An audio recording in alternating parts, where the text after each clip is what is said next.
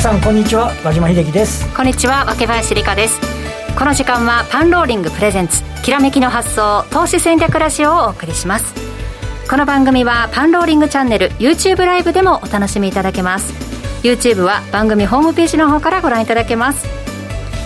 えさて和島さん今日はまあ、高校野球ももうね 決勝戦がやってるという。仙台ではだいぶ有利な、えー、気になりながらというところですけれども、はい、日経平均株価は大引けで3日続落となりまして135円安2万8794円というところですが。そうですね。あの、まあ、先週のアメリカ株式市場が少しこう難聴だったっていうことでしたりあとはあのえーと、日経平均は6月からあの結構ね、ここへ来て上昇ピッチ早めてきたので、はい、えーとまあ、あの先週、一時2万9000円台乗せて、えー、年商の、ね、高値に接近するぐらいなところまであったんで、うん、そもそもあの利食いとか戻り増し乗りが出やすいところに、はい、外部環境ちょっと若干難聴だったんで。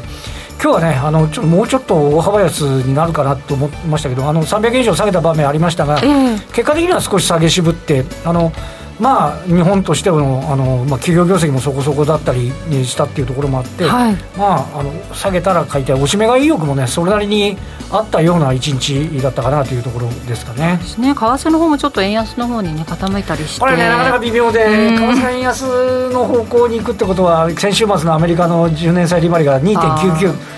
アメリカの金利上昇でドルにお金が流れて円安っていうのは果たして全ていいことかどうかとなかなかね これなかなか微妙な感じのところ。そ,、うん、そんなことも横目ににらみながら来てた感じかなっていうところですかね、いいところまで行ったんじゃないかというような雰囲気はね、はい、ちょっと漂ってたんですけれども、ね。はい、ここからどうなっていくのか、はい、なかなかちょっと読みにくいところではありますが、えー、その中今日番組のゲストをご紹介しましょう。一般社団法人日本エリオット波動研究所代表理事有川和幸さんです。よろしくお願いします、よろしくお願いしますお願いいたします。有川さんは、前回は6月の末27日ぐらいちょうどで梅雨明けしましたよ。早いですねって言ってた頃だったんですよね。そうか。はい。ご登場いただいたんです、ね、はいそうですね。2か月ぐらい前でしたっけね、えー、はい。そこからまた動きはありましたけれども、はい、リオット波動的に見てどう変わったのかというところも伺いたいですが、はい、今日はどんなお話でしょうか？そうですね、まあ、2か月前の時に、まあ、お話しさせていただいた、まあ、リオット波動原理から見た日経平均というのが、まあ、2か月を経てですね、はい、どのように変わったかというところを、まあ、中心にお話ししていきたいなと思っております。わかりました。その間の分析をたっぷり伺えるということで、今日は番組の資料もご用意していただいたんですが、えー、有川さんの資料えー、保存できるように今日はなっているんですね。8月31日まで YouTube の概要欄からダウンロードしていただけますのでぜひ資料も合わせてご活用いただければと思います。今ね、えー、YouTube でご覧いただいている方は画面にこの部分ですよというリンクから保存できますというところありますのではいそこから見てみてください。えー、さてではここでパンローリングからのお知らせです大阪取引所及び東京商品取引所ではヘッジ取引機会提供による投資者の利便性のさらなる向上を目的として9月23日金曜日秋分の日より祝日取引を開始します。それに先駆けて9月19日月曜日敬老の日にリスク管理や主要指数今話題のコモディティなどの市場分析をテーマに人気講師のオンラインセミナーを開催します。目玉企画はカリスマ個人投資家のテスタさんの夢の対談シリーズです。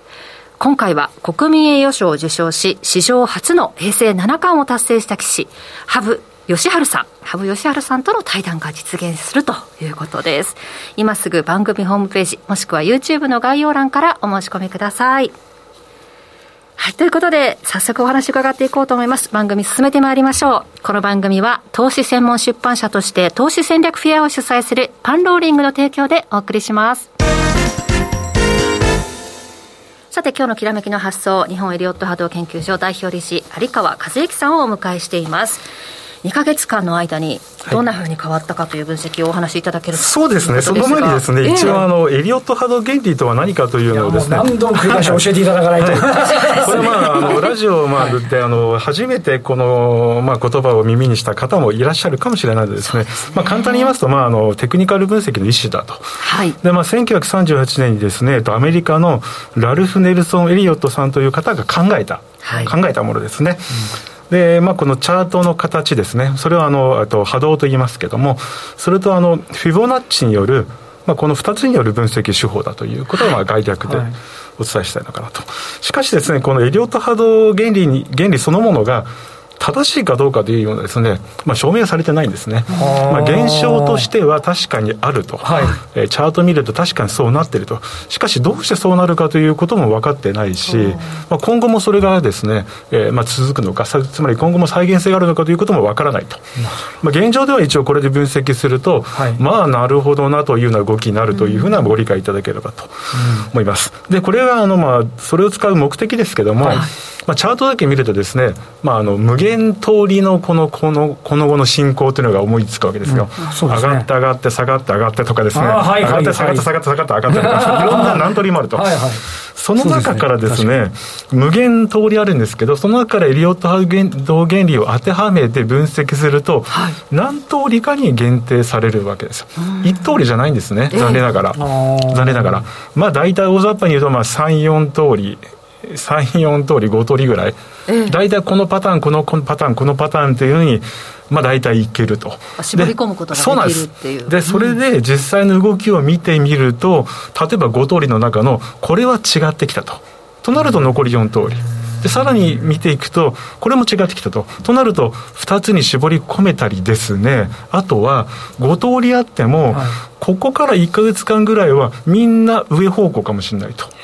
みんな上がると、そしたらとりあえず買えばいいんだと、はいはい、この5通りのうち、はい、最終的にどれかわからないけども5通りのうちどれも上ってなってたらここ買えばいいと、うん、そういった判断なんですね。じゃあその間に多少こう上下することに惑わされなくて済むっていう、はい、そういうことです。あの、まあ、そうった分析方法なので、ぴったりこの通りに1個だけ限定して、はい、えー、このように動くというふうなことをですね明言できるテクニカルではないということをですねまあ、あらかじめご理解いただければいいかなと。相当話がここだけでも深くなってますよそうですよね。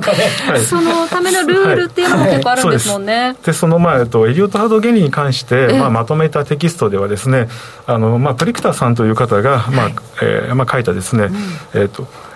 エリオット・ベイブ・プリンシパルとい。う本がまあ有名で、はい、これパンローリングさんの方からエリオット波動入門という形でですね、えっとまあ、2009年でしたっけその頃に発売されたのがあるんですけども、はい、えー、実はこの中にですねその波動の形に関して、45のルールと44のガイドラインというのが書いてあるんですよ、はい、かなり多いですよね。多いですね、しかし実際にはもっといっぱいあるんですね。ガイドラインルールというのが私たちの研究によると。それらを波動に当てはめてこの波の形は何であるかというのをですね、えー、すごく慎重に客観的に冷静にですね分析していって、これは例えばフラットという形だから次はこうなるだろうというようなことをやらなきゃいけないんですけど、はい、この時にですね適当にやっちゃダメなんですね、はい、厳密に厳密に当てはめていくと。はい、このルールとガイドラインを知らないと話にならないというこれなかなかというと45のルールと44のガイドラインって、はい、これ合計すると89です。暗記しなきゃいけない暗記しなきゃ暗記しなきゃいけないです。気が重くなりますけど、はい、暗記して使う、まあ、でもね、それ覚えてないと間違った、はい、そうなんですよ、間違った解釈になるわけですね、僕、すごい細かい、まあ、細かく細かいと私たちは思わないんですけども、えー、結構皆さん勘違いしているルールとかいっぱいあるんですよ。今おっしゃって厳密にはダメなきゃいけない厳密です。厳密です。そうですよね、はい、波の形を覚えるだけではなくて例えば一つ例を言うと、うん、ダイアゴナルという形がね、まあ、ご存知かもしれない、はい、そのダイアゴナルを構成する波の形にもルールがあるんですよ。波のダイアゴナルの中にはトライアングルという形は出ません。もう決まってですねだからその中にトライアングルが出てるようなカウントは最初から間違いなんです。それ覚えてなかったらあダイアゴナルだと思っちゃう思っちゃうんですよ、うん、まあ一つの例ですけどそういうのがいっぱいあって、はいだからそれを知らないとですね、えーまあまあ、私たちから見るとこれ全然違うのにこういう波形じゃないのに何勘違いしてるんでしょうってなっちゃうわけですね。じゃあ基本はこのルールとガイドラインを覚えなきゃいけないと。はいということでですね、だいぶ時間が経っちゃいましたね。はい。それちょっともう少し言っていいですか？はい、どうぞ。えっ、と、6月27日の放送の時ですね、えこれ資料の2ページでこのスライドの3というやつなんです、はい、これですね。全体としてはダブルスリーがと。これ全体としてはどこから言いますと2018年の10月にこの丸5と書いてる高値があるんですけども、はい、はい、えーと、1は A という書いてるところですね、はい、これつまりリーマンショックの安値からこの時点2018年の10月の高値までで丸1丸2丸3丸4丸5というですね、はい、まあ皆さんよくご存知の5波動。そうですね、はい、5波動のインパルス、まあ、もしくは衝撃波という形がですね完成したと。でそこからなんですよね。そこから現在に至るまで、えー、その上昇に対する調整場面、まあ、修正というんですけどそれが今も続いていると。ただその修正波の形が何であるかというのはなかなか難しくてですね、これずっと2018年のこの頃に、まあ、私たちでは一旦ここで、えー、リーマンショックリーマンショック安値からのですね、はい、上昇は終わったと、うん。はい、終わったと、ここから調整にに入りますよということを言っておる言っておるんですけども、その形はですね、なかなかわからないんですね。で、いまだもってはっきりわからないけれども、一つの今の考えとして、その修正の形はダブルスリーという形なんじゃないかというふうに見ておるわけです。はい、単純に考えると、はい、先ほどあった1、2、3、4、5の丸の後に、はい今度下げる間で A、B、C ってくるっていうのは、なんかもう基本の基本として教わったような気がするんですけど、ねはいはい、なかなかそんな、そんなもんでもないそうです、でここでまた一つ問題は、はい、えー、調整というと、高えーとまあ、上昇に対する下落のことを言いますよね、はいはい、ところがコロナの安値から上昇して、日経金ってまあ3万1000近くまで上昇しましたね。したね。はい、ということは、2018年の高値を超えてると、はい、超えてても、これは修正派なんですよ。ここがねなかなかちょっと来た来た来た。来ましたね、はい、かじっただけだと抜けちゃったらなんか違う波動に行ってるように見えますが。まだ修正波のつまり、えー、まあ別の言い方するとですねこれがあのベアマーケットラリーの一種だと。高値を抜けたのに抜けてもベアマーケットラリーの一種なんだと。それがイリオット波動のまあ独特の考えですね。でそういった形になるのは、まあ、フラットとかですねこのダブルスリーとか、まあ、そういう形の場合には高値を超えてもなおまだ修正がついてるというものがあるんですね。だからここがですね、まあトラップですよね、はい、えー、だからまあ強気の落とし穴とも言えるというところですね、はいはい。まあ、高値を超えたら、まあ、新しい上昇相場が始まったと思われがちですけど、いけないとっちゃないそうじゃないと、そうじゃないと、そうじゃないから、ちょっと慎重に見てみましょうというのが、まあ、私たちの分析しているところなんですね。でつまりつまりとかもう喋ってて平気なんですけど、ね、はい、でこの W3 というのはどういう形かというとですね次のですねページにありますね、はい、このように修正波が2つ連結した形となります。つまり2018年の10月高値からコロナ安値までは1つ目の修正波の形と。これなんとなくフラットという形に見えますよね先ほどのチャートを見るとでそこからコロナ安値からですねえー、っと2021年の2月16日に一旦高値つけて、はい、その後落ちたまた9月14日に高値つけるんですけどもどうもこの細かく見た波動の形からはですね2月16日の高値の方これ、えっと、1ページ前で X と書いてるところですね、はい、そこまでで一つの修正波が、えー、完結したのかなと。これが X 波と。でそこからえまた次の修正波、えっと、2つ目の修正波が出てて、はい、その2つ目の修正波の形もおそらくフラットなのかなと、一応ここでは W3 の例として、2つ目の修正波はトライアングルですね、三角持ち合いを書いてますけども、ね。はい、実際のチャートでは、え2021年の2月16日からですね、またもう一発フラットが出てるという見方が、え現在のところまあ有有力なのかなというふうに思っているわけですね。はいでまあ、それ前回もそのような話をですねしたんですけども、はい、えっと次いきましてですね、えー、まあ現在もメイン想定に変更なしと。ダブルスリーであろうと。そうですね、うん、えー、このまあ下のところにですねこのチャートの下にサイクル級推進波サイクル級修正波というふうな文字が書いてますけど、これ今説明したようにですねコロナ、えー、リーマンショックの安値から2018年の10月の高値ままでがサイクル級の推進波これはまあインパルス、はい、まあ、あるいは衝撃波と言っていいんですけども、はい、1235と。そこから同じサイクル級のつまりこの上昇に対する同じクラスのですね修正波が今も続いているとい。うような見方で、はい、それが、えー、まあ W3 であれとですね、まあ、記号としては WXY と書くわけですけど、はい、そのうちの X までが終わって今 Y を進行中なんじゃないのかなというふうな見方をしているわけです。はい。まあ、これもあくまで見方の一つなので、はい、もう絶対こうですよと言ってるわけじゃないんですけども、さまざまなこう波の形とかをいろいろ総合的に判断、まあ、いろいろ考えた結果ですね、今のところはおそらくこれが一番、先ほど申しました、えー、ルールやガイドラインに適応しているということが言えると思うんですね。じゃあその Y はどういう形をたどるのか、はい、そうなんです、うん、でそこで、えー、実はですねこのチャートというのはですね、はい。暗号だというふうに、まあ、私たちはですね、はい、一つ考えてるわけです、はい、暗号。何かチャートがメッセージを出して、うん、これからどのように動くかとかですねそういうこれ暗号文なんだと、はい。はい、ところが暗号文を解くにはですね解くためには鍵が必要ですね、はい、暗号解読のキーが、それが一つエリオット波動ということを使って解きましょうと。だからそのその暗号を解く鍵がですね別に一目均衡表でもいいわけですし、まあ、他のテクニカルでもいいわけです、しかしそれは正しく使わないと鍵にならないんですよ、なんとなく分かった気でいると、鍵があるそうでちょっと違うぞっていう話になっちゃう、ね、全然鍵の使い方が違ったりとか、鍵の種類間違っちゃうと、全く解けないわけです。はい、やっぱり正しくですね、鍵を使わないといけないと。うん、でその件、まあ、それでちょっと話変わりますけども、えー、このですね、今、三角持ち合いは何を意味したのかっていうのが次あるんですけども、はい、はいこれはあの2021年のですね7月ぐらいからですね、はい、えー、まあ、今年の頭にかけてですね、まあ、三角持ち合いがあったわけですね、はい、ここ。はい。これは別に、えっと、エリオット波動をやってない方もですね、まあ、特にテクニカルすごく詳しくない方もですね、うん。はい、まあ、ツイッターなんか見るとみんなここ三角持ち合いだと、はい、どっちに抜けるのかと抜けた方に動くかでつこうというような感じでですね、すねまあ、散々皆さん注目されて、はい、やっぱりここ三角持ち合いがある、まあ、実はあったわけですね。ありますよね。あったということは、この三角持ち合いは何を意味しているのか、これは何か、ここ、これは一つ暗号を解く鍵なんじゃないのかなというところに注目してみたと。はい。でその結果ですね、えーまあ、次ですね。これ X のところから始まってるってことですよね？そうですね、はい、えー、っとそうです、えっと、y, y 波の途中ってことですね？そう Y 波の途中ですね、はい、はい、で裏を見ますといいですかね、はい、これ。はいフラットのカッコ映画ダブルスリー説ってまたやごしいこと書いてますけども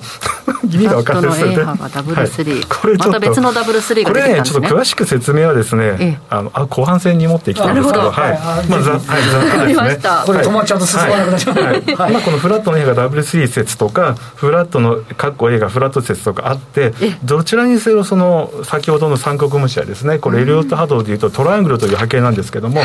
これを生かしたまあこうカウント分析をやってみたというところなんですね。まあ、こうちゃんとそこに波の形があるんだから、はい、無視しちゃいけないと。うん。なんとなくあのぼんやり素人考えると持ち合いができて下に離れたんだから、それにとりあえず売れよって話なんだけど、そこにまた波動が入ってくるっていう、そうなんです。それは一体それは何の波動かっていうことですね。はい、その三角持ち合いはエリオット波動で見ると何の波形のえー、トライアングルだったのかと、うん、トライアングルが出る場所が決まってるわけですね。そのルールによって、はい、これ何だったのかということを、えー、考えてみたと。いう話を、まあ、後半戦で、えー、伺おうと思います、まあ、そのさっき暗号を解く鍵、キーというお話ありましたけれども、はい、そのキーをえ学んでいただこうということでですね、はい、前回6月にご出演いただいたときに、エリオット波動の本と DVD、はい、パンローリングのランキングを独占してるんですよってお話をしたと思うんですけれども、まあ、その本は出たところだったので分かるんだけど、DVD はななんででしょうねみたいなお話もしてたんですが、そのこ、えー、ランキング、今月見てみますと、またまた、今月もランクインしているということで、でね、えー、エリオット波動がいかに根強い人気かというのをちょっとご覧いただこうと思うんですが、はい、今、ランキングが画面に出ていますが、はい、1位から10位まで示してあります、はい、5、6、7に矢印ありますが、全部エリオット関連の本、DVD だ、えー、全3巻が5位、うん、であの自然の方、エリオット波動は自然の方、原点から読み解く大原則というのが6位、で7位に DVD のエリオット波動原理の実践編の全3巻。まあ、本を見て DVD で勉強してみようかなと思ったのかなっていうふうにね 話してましたけれども結構この長い人気を見ると、いやちょっとまあびっくりし、まあひまあ、非常にありがたいことですけれども、えーこれ実際 DVD ご覧になった方がおそらくですねこんな面倒くさいのかというようなご感想を持っているのか 特にこの実践編の方なんていうのは、はいいや、これ相当難しいですよ。あこんな細かいことまで、こういう解説してる DVD 他にないと思うんですけども、えー、本当面倒くさいですね、こんなんだったら。おすすめ的にはどうですか？おすすめ的にはですか？有川さん的には本を読んでから、この基本シリーズを、いやこれも本気でやりたい方には見てほしいですけど、はい、もうあのパノリーさんにこんなこと言うと怒られるかもしれないですけど中途半端な気持ちで買う買う方がいいですよその代わり先ほど言ったみたいに、ルールやガイドラインをちゃんと覚えて正しく使わないと全く役に立ちません、暗号の、うん、キーが間違ってたらですね何もならないから、はい、正しく本当に理解した方はですね、まあ、ぜひご覧いただければ嬉しいなと。思います。DVD から入った方がいいですかえっともともとですね、うん、あのエリオット波動研究という本を、ええ。っと私どもで2017年に出してまして、はい、えっと、パンロリングさんからですね、え、それをまあまずご覧いただいてってからのがいいのかなとは思いますけども、うん、それがスタートですね、はい、で興味を持ったという方はそのエリオットさんがどう生み出したかというかその原点の部分ですよね、ね。はいはい、が6位にランクインしたエリオット波動は自然の方原点から読み解く大原則という本で、はい、まあ、76年間全然この日本語に翻訳されてなかったという本を出されたと、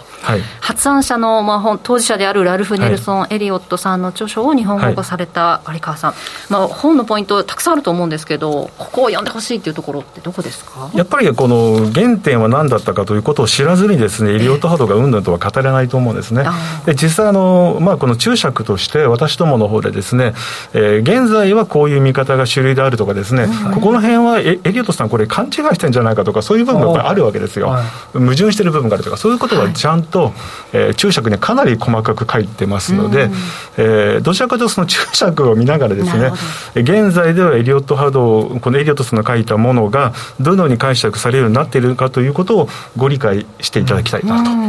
エリオット波動もね、やっぱりあの見ていく上においては、その原点を見ておくっていう必要はね、これはもう、ね、本当にそうですね、あのよくまたあの一目均衡の話になるんですけど、はい、一目均衡表のあの、えっと、細田先生がですね、はい、よくツイッターなんかで、あの間違った解説が多いというようなツイートされてて、うん、まあ、私もそう思います、エリオットに関しても全く同じです、うん、原点読まないとですねやっぱりだめですよ、うん、えー、まあ、エリオットさんの思いを組んで、はいはい、でそこから納得した方が、じゃあ DVD に進んでいただきましょう、はい、そうですね、うん、はい、DVD かなり難しいですよ、実践編とかには多分何回もよ見ないと理解できないから、DVD にしてると思うんです、してると思うっていうか、私が言うの変ですけども、何回も読める、繰り返し。はいまあ、チャートで実際に見ながら進んでいった方が理解も早いと思うので、はい、えー、動画で見ながらということで、DVD シリーズ、基礎編3巻、実践編3巻の2種類となっていて、今ならですね、トレーダーズショップでまとめてお買い求めいただきますと20%、およそ20%も割引中ということで、まとめ買いキャンペーン中です。トレーダーズショップの対象商品ページのところで、まとめ買い割引で買うというところのボタンを押していただくとご購入いただけます。とてもお買い得になっていますので、もうぜひとも基礎からしっかり勉強したいという方は、お買い求めください。詳細については番組ホームページ YouTube 概要欄にも載せておりますのでそちらからチェックしてください。またこれで購入されるとまたね 次のランキング見た時にも 入ってると思うんですけれども。でも今でも入ってるってことはずっとやっぱり勉強されたいってことが多いってことですよね。ねですよね。ね DVD の方出ていつ出たのかちょっと自分でも記憶ないんですけど多分今年の初めくらいだと思うんですけども。ねえ。こう気合を入れて覚悟を 決めた方が、はい、はい、DVD をご購入いただけるということです。覚悟を決めてこいって言ってますからね。はい、ぜひチェックしてみてください、はい、この後も引き続きお話時間の許す限り伺っていきます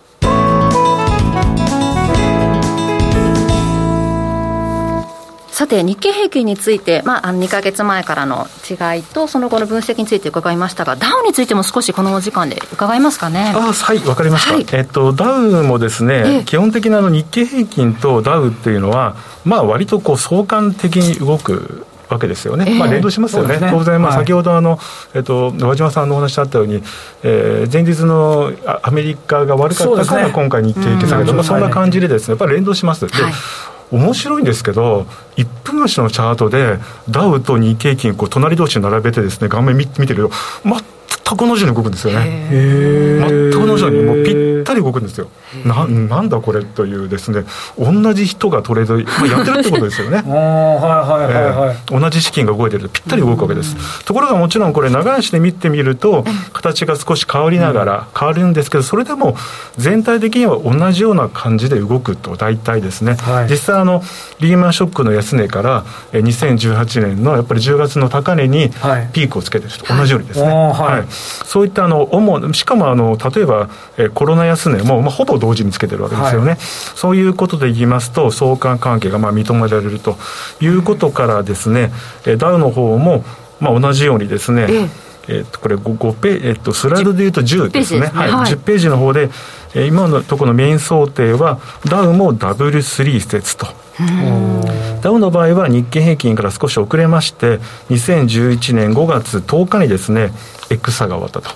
そこから、